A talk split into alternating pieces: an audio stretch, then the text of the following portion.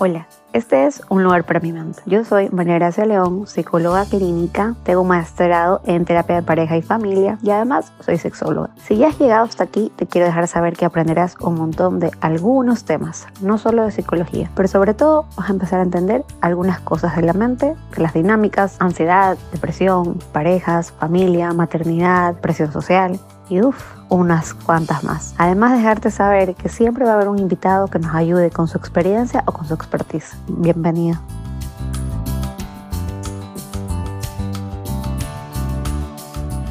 Hola, bienvenidos a Un lugar para mi mente. El día de hoy vamos a hablar de la relación entre la psicología y la espiritualidad. En esta ocasión lo vamos a enfocar un poco más hacia la religión católica. Pero antes quiero dejarles saber ¿Por qué la psicología actualmente habla mucho de la espiritualidad y por qué se considera algo que nos da un sentido más trascendental en la vida del ser humano? La espiritualidad suele vincularse a disciplinas como la religión, la filosofía y la neurología. Se ha demostrado que gente mentalmente sana tiene un aumento de actividad en el lóbulo temporal cuando se le expone a palabras o temas espirituales y actualmente también es objeto de atención de la psicología, de forma más directa la psicología transpersonal y humanista, que incluye la espiritualidad como una concepción del ser humano integrada y multidimensional, como una realidad bio-psico-socio-espiritual. Hoy tengo como invitada a Pauli Ferretti. Ella es compañera mía, bueno, no fue compañera mía, es... Fuimos, yo, yo soy un año mayor a ella en el colegio, pero fuimos compañeras en un retiro que es muy famoso, fue muy famoso cuando nosotros éramos jovencitas. Y bueno, pues desde ahí venimos haciendo un camino, cada una desde su lado, cada una desde su, desde su experiencia, desde su parte.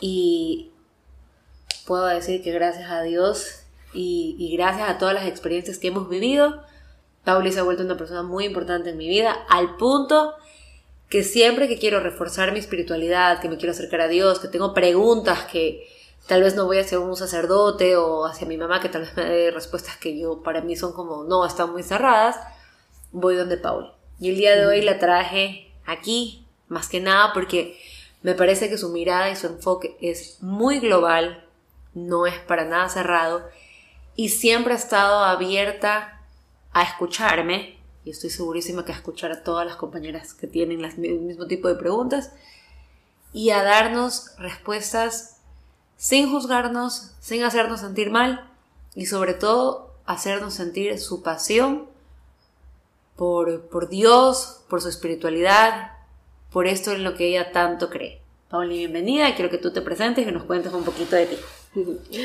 Gracias, Maracha, qué linda introducción. Eh, saber que eso, que eso piensas de mí, que siempre puedes llegar a mí con estas consultas y preguntas.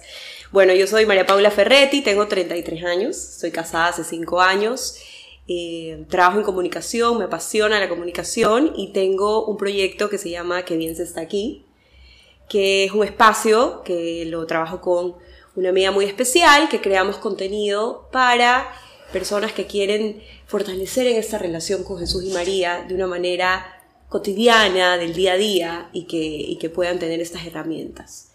Y nos encanta poder hacerlo y seguimos creciendo en espiritualidad desde ahí.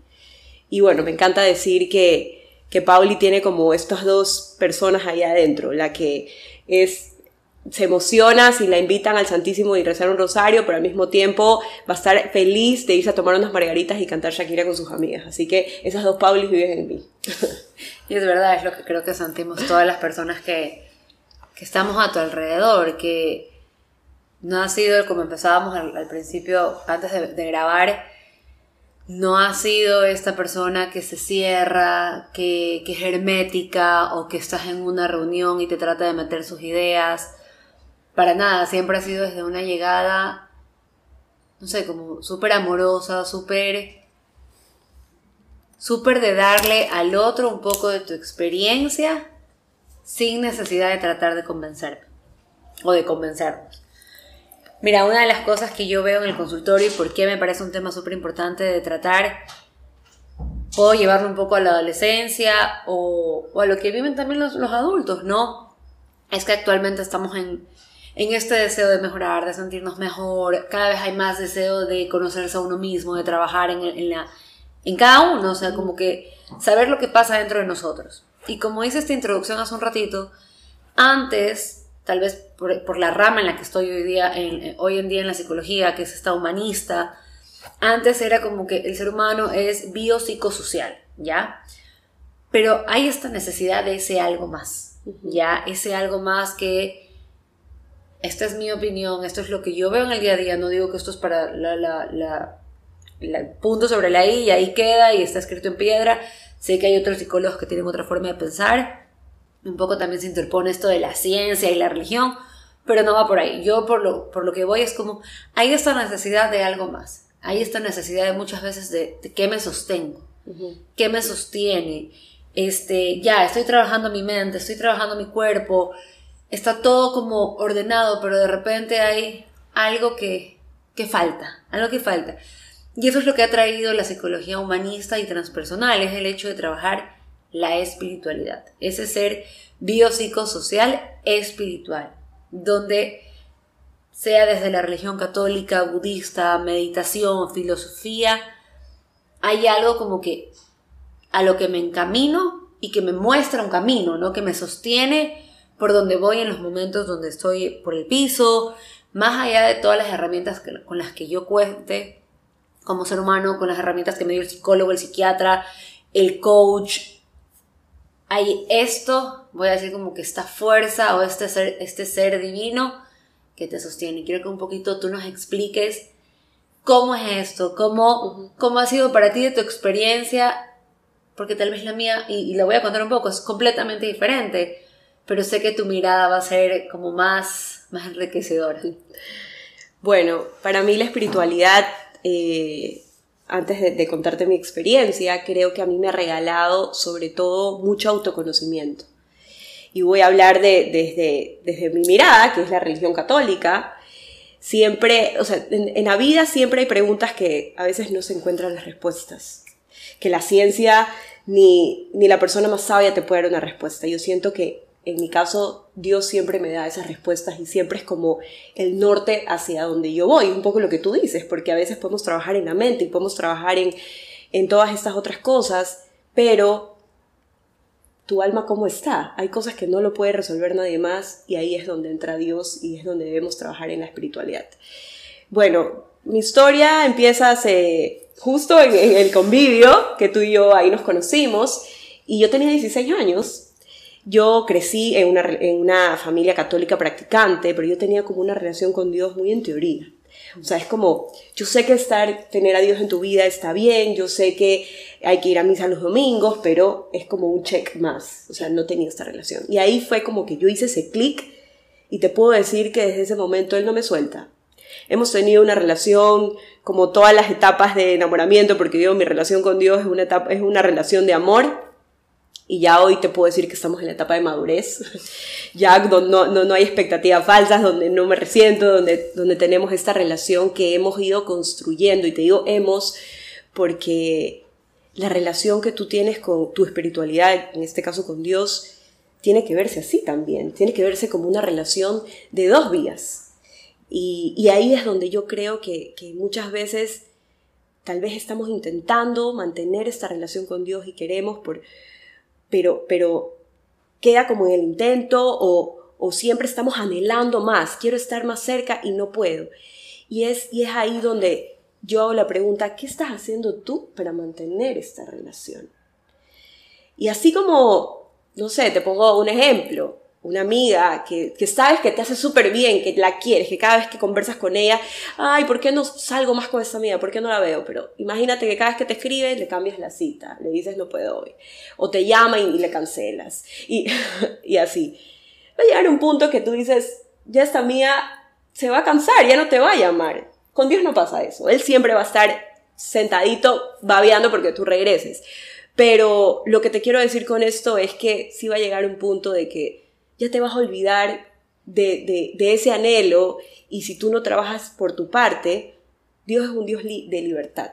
Y eso es lo que hay que tener súper claro. Un poco lo que tú decías al inicio, yo manejo mi espiritualidad con mucha prudencia. O sea, yo no voy por, el mundo tratando de convencer a la gente, más bien con, con la vida uno puede dar mucho más testimonio, porque hay que partir desde ahí, desde que Dios nos da la libertad. Y por eso puede ser que alguien tenga una espiritualidad mucho más trabajada que otros, porque aquí nadie obliga a nadie. Hay que, hay que trabajar en eso si queremos que sea parte de nuestra vida como una constante. Mira que acabas de decir algo y dije, hasta te sonreí porque decías esto como, ¿qué estoy haciendo yo para mantener esta relación? Y es prácticamente lo que nosotros preguntamos en una terapia de pareja. Ya lo que yo muchas veces suelo decir como que a veces estamos a la expectativa o a la espera de lo que el otro me va a dar, lo que el otro va a hacer por mí. Y escuchándote, claro, desde pequeña tú escuchas Dios es amor, es un Dios bueno, este quiere lo mejor para ti. Y tal vez es como que está esta expectativa de que jamás va a hacer, hacerte. Yo sé que Dios no te hace nada a ti, pero como que jamás esa relación va a fallar. Pero no te estás fijando en lo que tú estás haciendo para mantenerla. Como es tal vez en una relación de pareja o en una relación de amigos. Estás muy concentrado en lo que la otra persona hace, no hace pero no te estás fijando en qué tanto tú la estás manteniendo, qué tanto tú la estás puliendo, qué estás dando tú.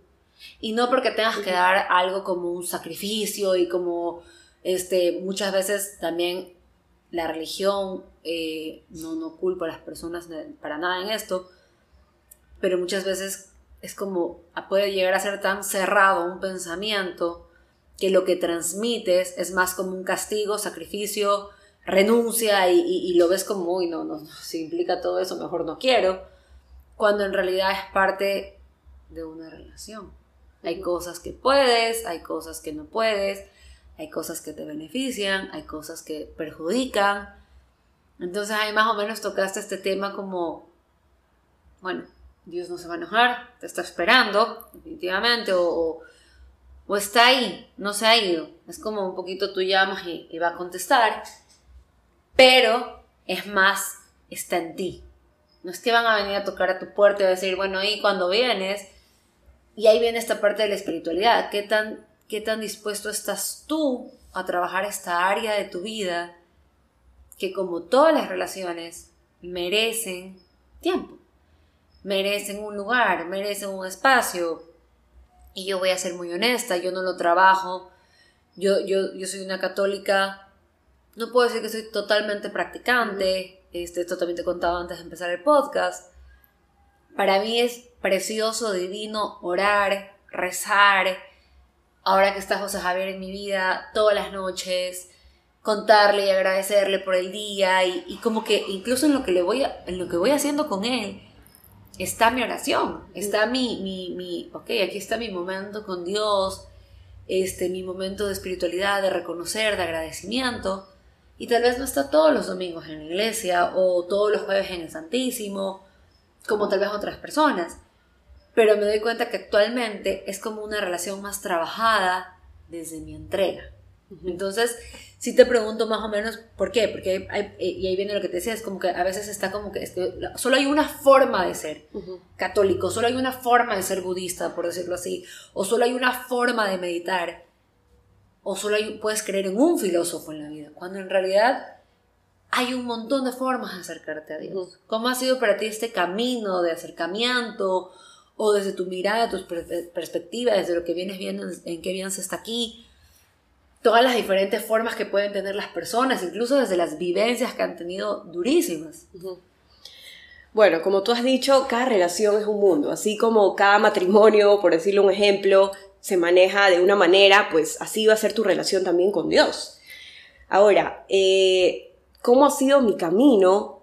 Yo creo que ha ido como, como modificándose un poco. Yo es, al principio, pues, tienes este anhelo, este, este, este, esta conexión increíble con Dios y quieres hacer y quieres ir todos los días a misa y todo. Y luego tú vas como acomodando a cómo también tu vida va cambiando. O sea, tú ahorita eres mamá, tal vez digamos que antes de esto, yo tengo amigas que me decían, yo antes iba a misa diaria, este, rezar el rosario, pero ahora soy mamá y de verdad, está bien, tu vida se va acomodando a tu, eh, a tu entorno. Pero lo importante es saber que, que tienes que invertir tiempo en eso, así como inviertes tiempo para fortalecer tu cuerpo, así como yendo al gimnasio, eh, así como inviertes tiempo en terapia para, para el tema de la salud mental, también hay que ir como invirtiendo este tiempo en tu día a día hoy. Y eso es lo que en mi vida espiritual todos estos años, como, como que me he hecho la pregunta, ¿cómo más puedo crecer en mi vida espiritual? Entonces he ido agregando cosas como tener un guía espiritual, que es equivalente a un terapista, digamos, eh, y también trabajando, que bien está aquí, me abre demasiado eh, muchas puertas para poder entender la realidad de muchas personas y saber que, que hay muchas personas que necesitan a Dios, pero no saben cuál es el camino correcto. Entonces lo que hacemos en, en que está aquí es un poco contarte de, desde tu lugar cómo puedes. Habrá una persona que leyendo se conecta más, habrá una persona que con la naturaleza, habrá una persona como tú que con los hijos, que es una manera de... Dios al final quiere es que amemos y, y tú transmitiéndole a tu hijo en, al momento que lo, lo acuestas y, y, le cuentas de Dios y agradeces por todo esto aquí, es una manera de también conectarte con Él a través de, tu bebé. Entonces, saber que tener esta curiosidad de descubrir cuál es ese camino que, que me va a permitir trabajar en mi espiritualidad. Ahora, hablo de mi, de mi, religión católica, el tema de los sacramentos es súper importante, porque lo que me ha ayudado a mí es como identificando cuál es ese sacerdote con el cual conecto más, esa humilía que yo digo, wow, ok, me llevo esto para aprender, con qué sacerdote me confieso y de ahí saco algo que tal vez no me estaba costando, porque si tú te pones a pensar, la espiritualidad te ayuda a ser mejor persona, punto final. En mi caso, mi religión, siempre, si yo estoy pasando por un momento, no sé, digamos que alguien no me está cayendo bien y estoy hablando de esa persona, porque es normal, o sea, soy, yo también puedo criticar a alguien de vez en cuando, o sea, me cuesta. Entonces trato, lo converso con ese sacerdote o con personas que, que, yo admire también su vida espiritual. Y voy sacando. Y a veces eso es, es, mucho de psicología, es un espejo mío, es algo que yo tengo que trabajar. Que, que, ¿Por qué me está chocando tanto esta persona? Tal vez no lo estoy conociendo bien, tal vez es algo que yo tengo que, que trabajar en mí primero.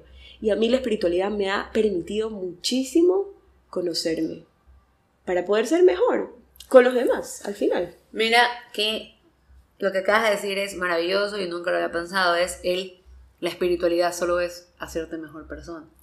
Y en realidad es eso. No lo sé, por ahí me van a decir, pero que existen otro tipo de, de religiones y cosas que tal vez sean cultos o cosas oscuras, pero es que las, las, las religiones, la, el catolicismo, el budismo, las que querramos mencionar, que están desde un desde este ser que busca en ti, de estos sacramentos, desde los mandamientos, que no todas las religiones tienen mandamientos y todo esto, pero igual hay como que este camino que, que estábamos hablando un ratito, es el mejorar como persona. Y en todos los sentidos y en todos los aspectos, para vivir en comunidad, para que tú te sientas mejor, este, para que no le hagas el daño a los demás, para que no te hagas daño, que ahí está muy ligado a la psicología. La diferencia, y me atrevo a decir, es que a día de hoy se habla muchísimo del yo, yo, yo, yo, yo, dejando de lado la interdependencia que tenemos como seres humanos y que lo que yo haga va a afectar, aun cuando no quiera, al otro, me voy tanto por este yo, yo, yo, yo, que más bien la espiritualidad es como un aquello en nosotros. Aquí estamos todos. Este, lo que tú haces sí va a afectar. Hay más conciencia una psicología bien trabajada, una terapia bien trabajada, te va a llevar al, nosotros, al mundo, a tu alrededor, no solo a tú, yo, ese yo-yo que está todo el tiempo y el amor propio y el autocuidado y que ya se vuelve como un poquito como medio egoísta. Y ahorita que dices como que te trata de ser mejor persona, es si te trata de ser mejor persona a ti, te estás conociendo y además multiplicas eso me parece súper, súper bonito, ¿no? No lo había pensado así. sí, y te digo desde mi, experiencia, hoy que están tan de moda los influencers, ¿no? Yo siempre veo, y es verdad, o sea, el ser humano sí se inspira de alguien más para hacer el bien o el mal, lamentablemente. Y yo siempre trato de que, en mi caso, Jesús sea esa influencer y, y el que me permita como decir, ok, estoy en esta situación, ¿qué haría Jesús en mi lugar? Y a veces lo que me toca hacer no es tan fácil, pero ahí está trabajando en mí, está trabajando en mi, en mi humildad, y eso te hace mejor persona, está trabajando en, mi sencillez, está trabajando en, en, la pereza, en cosas que me hacen mejor esposa, creo. Trato de ser mejor hija, o, o mejor amiga, o mejor hermana, saliendo de mí, lo que tú dices, no pensando tanto en mí. ¿Cuál es el bienestar solo para mí? Y la espiritualidad un poco a mí me ha abierto eso de voy a ser mejor para los demás. Y, veo a Jesús y digo como, este man, ¿cómo haría este man? Bueno, me toca ir por ese camino. y a veces se puede, a veces se sigue trabajando y se sigue intentando. ahorita que tú decías esto de que a través de mi hijo tal vez yo estoy trabajando más mi espiritualidad, mi relación con Dios, es lo mismo como la Virgen, porque como tú, eh, la Virgen y Dios se vuelven este este eje, voy a decir yo. Este, yo a veces cuando pierdo la paciencia con José Javier, que ojo, todavía le falta un mundo por hacerme perder la paciencia, pero yo un día le decía a mi mami, ¿cómo hacía María? Creo que te dije así, a mí me ¿cómo hacía María cuando Jesús se portaba mal? O sea, Jesús a sus 33 años ya estaba hecho y derecho, haciendo todo, vamos a decir, como perfecto. Pero cuando era chiquitito, él lo sabía. Entonces, sí es como esta mirada de ok, ¿qué haría Jesús? O por último, me apoyo y me, y me, me recuesto en ti y, guíame. O sea, abandonarte, un poco, un poco lo que decías al inicio, como ese, esa sed de más. Claro. Cuando no tienes como este norte, como en quién te apoyas, o sea, en, quién, en los momentos difíciles, a quién acudes. O sea, llega un punto que se acaban las respuestas. Y yo creo que cuando tienes una espiritualidad bien trabajada, los momentos difíciles van a llegar cuando tengan que llegar, pero, pero te vas a abandonar en esto que tú sabes que te sostiene al final del día. Y eso que dices tú de los momentos difíciles también era otra cosa que me parece súper importante comentar, que viene a ser algo muy común. Yo, sinceramente, en terapia toco mucho, toco muy poco este tema, porque es muy personal y, y hay que ser muy prudente. Y yo soy tu terapeuta, no tu guía espiritual. Entonces, al César lo que es el César. Y las personas no están ahí por una guía espiritual, están porque quieren trabajar su mente. Entonces, muchas veces hay este como estas pérdidas, madres, hijos, hermanos, trabajo, casas, quiebras, donde la gente pierde este, o sea, como que si existe un Dios, ¿por qué pasa esto? Si existe Dios, ¿por qué la típica? ¿Por qué existe la guerra? porque hay niños muriéndose de hambre. Y ese tipo de pensamiento también te genera como, ahí está lo que hablaba hace un rato de qué está haciendo el otro por mantener la relación. No estoy viendo qué estoy haciendo yo, está.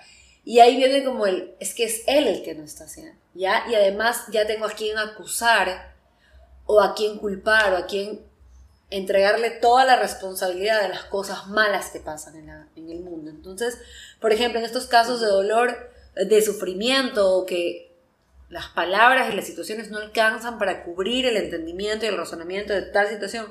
¿Cómo se maneja el dolor para que eso no se vuelva como mi enemigo? Bueno, quiero regresar a lo que te dije al inicio, que primero que nada, todos somos libres. Y todas las decisiones que... que libre albedrío, por eso es que pecamos realmente. Entonces muchas de las decisiones que pasan en el mundo no son responsabilidad de Dios, son de las malas decisiones que ha tomado la sociedad y la humanidad. Eh, y por otro lado, a mí me gusta traer esta analogía siempre que hablo del dolor. Me acuerdo cuando yo era chiquita y mis papis me pusieron brackets como a los nueve años, imagínate, sufrimiento y tortura, o sea, era dolorosísimo y aparte la dentista solo me atendía los viernes en la tarde, o sea, yo me ah. perdía los cines y eh, Río Centro los viernes, yo no iba allá. Entonces para mí era una tortura. Y yo le reclamaba a mi mamá, le decía, mami, pero ¿por qué me tienes que poner brackets? Obviamente hoy le agradezco la sonrisa, mírame, no me Pero... Obvio, aparte que es esfuerzo económico, esfuerzo de tiempo, esfuerzo de todo. Pero yo a esa edad, yo no entendía que mis papás estaban haciendo todo esto por este bien mayor. Claro. Y cuando lo ves así, ahí yo veo en la Trinidad veo al Dios Padre, que es como ese papá que, se va, que te va a dar eso que tú necesitas pero hoy no entiendes. Y, y, es como un papá, o sea, tú a José Javier le vas a dar sus caritas todas las mañanas. No. No, le vas a dar eh, sus panquecitos de avena y le vas a dar brócoli, etcétera, porque tú sabes que eso es alimento para su cuerpo, etcétera. Pero él no lo va a entender hasta que sea más grande. Yo creo que cuando tú entiendes que Dios es un padre para nosotros, todas las cosas que nos envía es porque quiere algo en nosotros cambiar, que nos demos cuenta de algo, que podemos trabajar en algo de nosotros mismos o algo alrededor. Y el dolor nos viene a regalar muchas cosas. Yo creo que Dios lo pensó tan, tan bien, eh, porque primero el dolor te aterriza en la vida. Cualquier cosa que tú antes lo minimizabas o no lo veías como algo importante, cuando tú estás pasando por algo difícil, tú agradeces hasta porque tienes algo que antes ni parabas bola.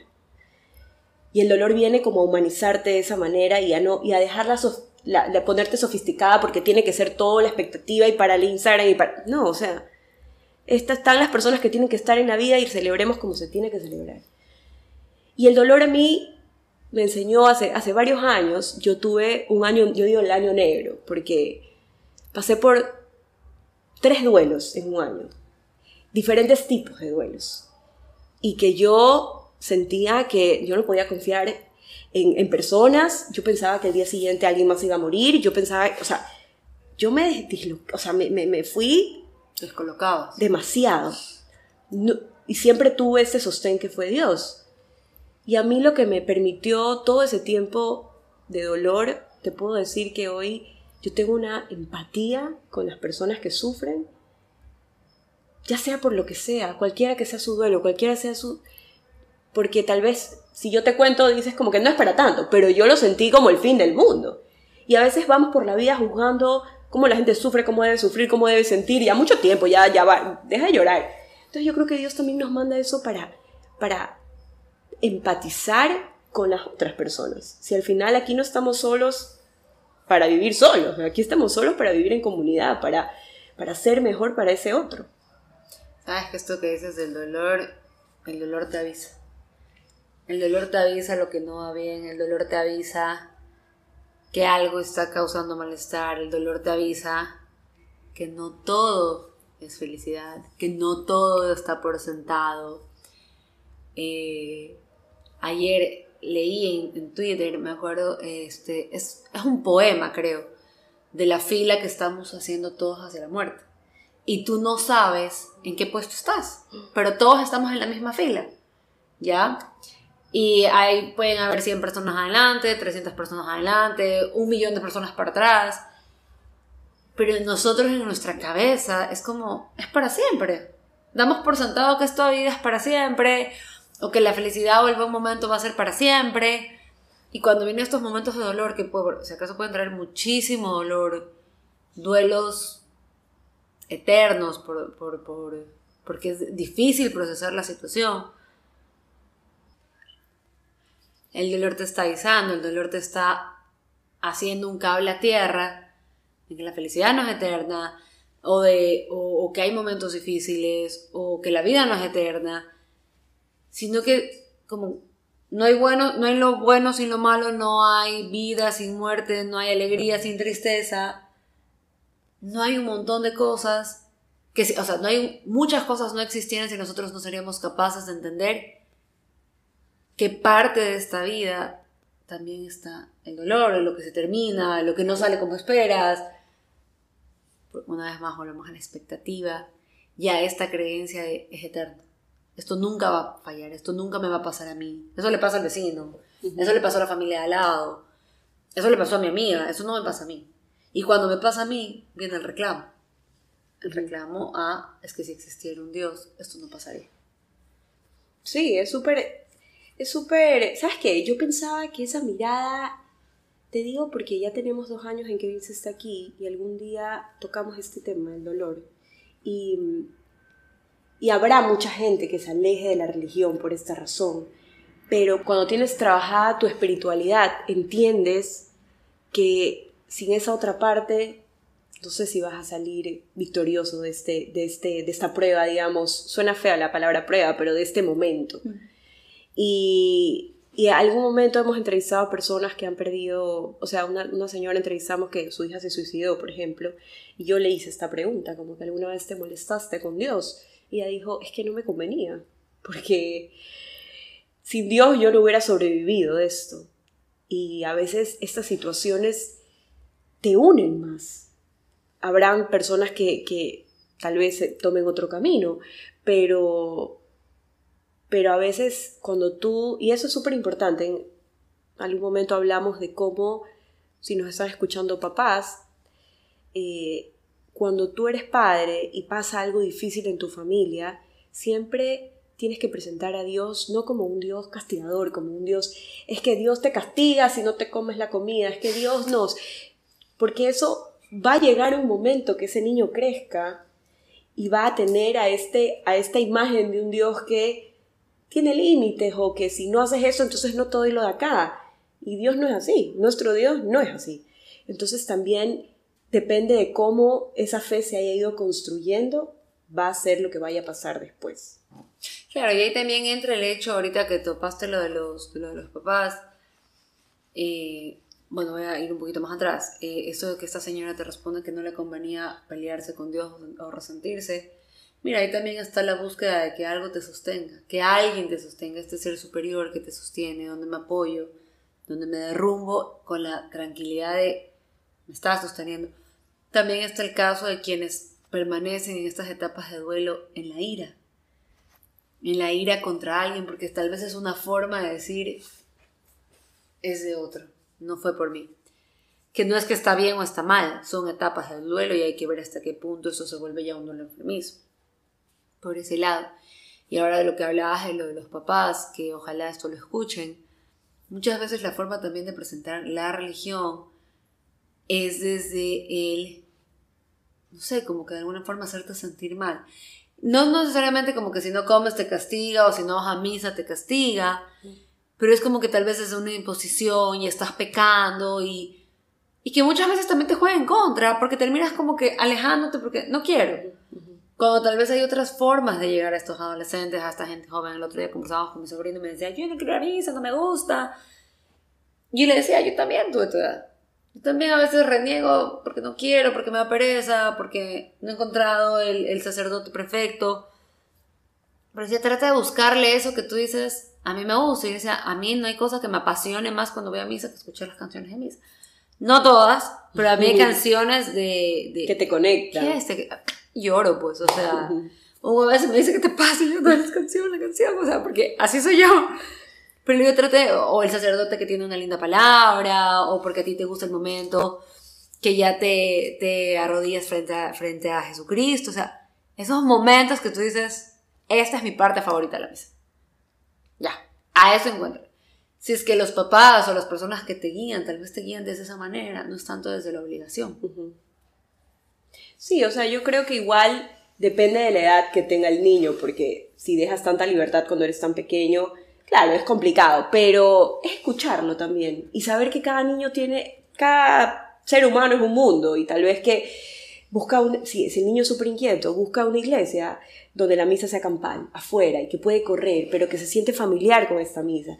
O que sí, hasta amigo sacerdote, que al final de la misa a mí me llevaban a que, a que me den hostias no consagradas, porque era niña chiquita. Entonces como que siempre hay esto, esta actividad que el niño diga, bueno, está pensando en mí también. No es como que solo es la obligación de ir, sino de, oye, ¿sabes qué? Después de misa nos vamos a comer todos pan de yuca y saber que todo lo puedes asociar, no solo la misa, sino los sacramentos y todo esto aquí, algo positivo, a que la familia se una más. O sea, yo creo que por ahí va la cosa, porque al final eh, esa tradición de ir a misa todos los domingos, yo creo que también es a propósito para que la familia tenga esa hora para ir juntas y estar juntos en ese momento.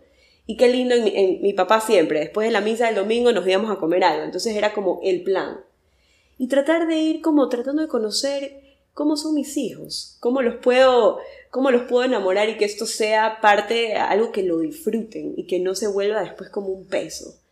Y que es natural que después de unos años se rebelen y nunca más quiero ir a misa, pero, pero cuando tienes esa fe en tu corazón, Solo basta algo para activarlo y, y saber que vas a volver. Siempre vuelves. Claro, vuelves a ese lugar donde fuiste feliz, donde sentiste que alguien te, te sostuvo.